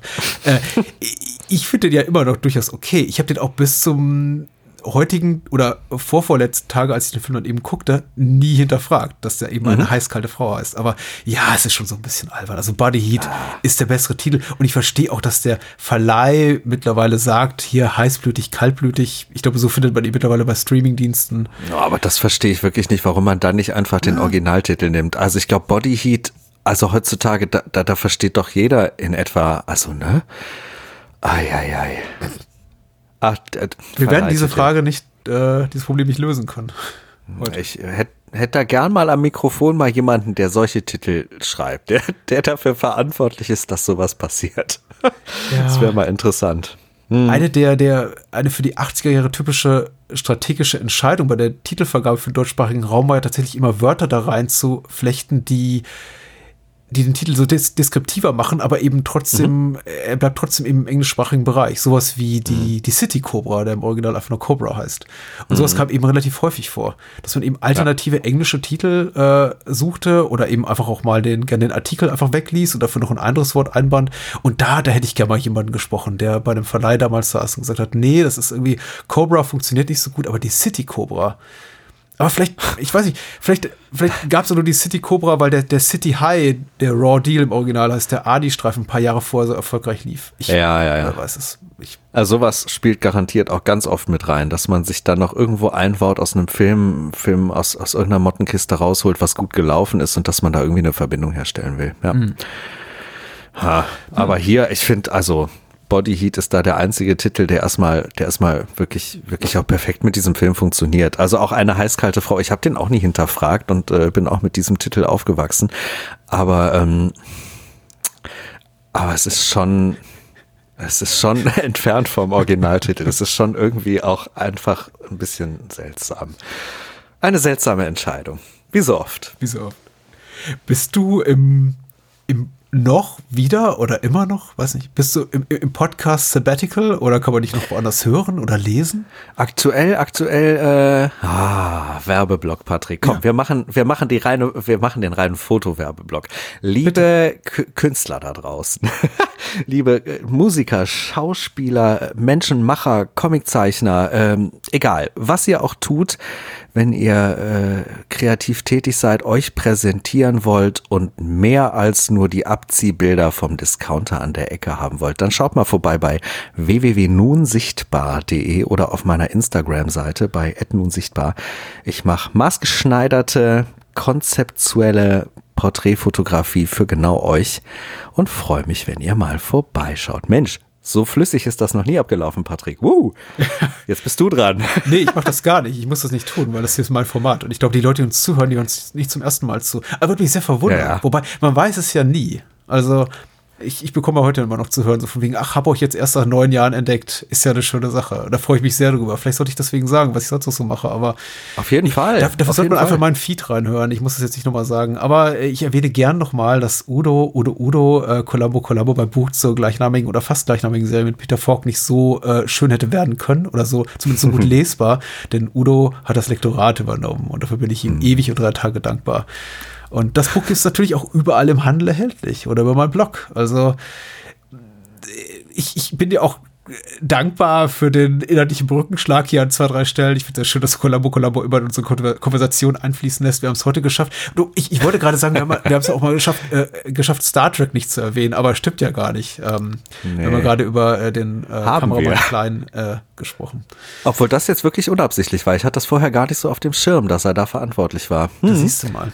Wir, wir, ja, schaffen es einfach nicht. Ich bin gespannt auf unser nächstes Filmgespräch. Dann wieder mit. Vielleicht zieht sich das einfach durch, dass wir es immer schaffen, egal welche Filmgattung, welche Filmära und welchen Film ganz generell wir besprechen, dass wir es immer schaffen, irgendwie auf Columbo oder Star Trek zurückzukommen.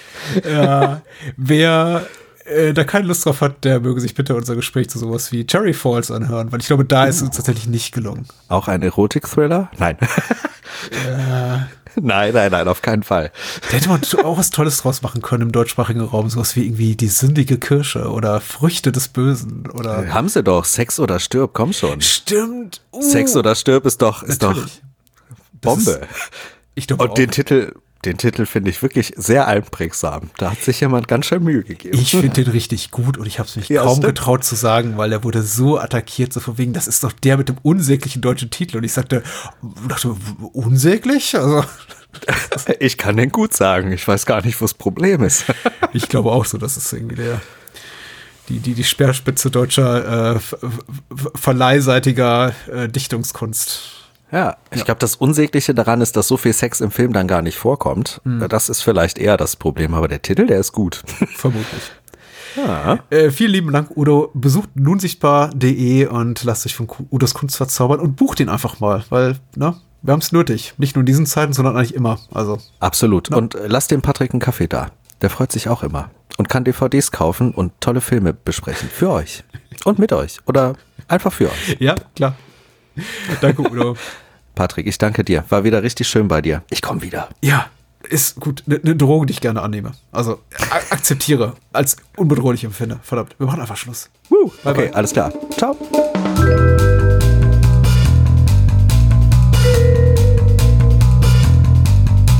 Das war's. Mehr Bahnhofskino und die Bahnhofskino Extended Edition gibt es bei iTunes, Spotify und überall, wo es gute Podcasts gibt. Und denkt bitte daran, eure Unterstützung durch eine Patreon-Patenschaft oder PayPal-Spende sichert diesem Podcast das Überleben. Unter bahnhofskino.com findet ihr alle Möglichkeiten, uns unter die Arme zu greifen. Vielen Dank fürs Zuhören und adios.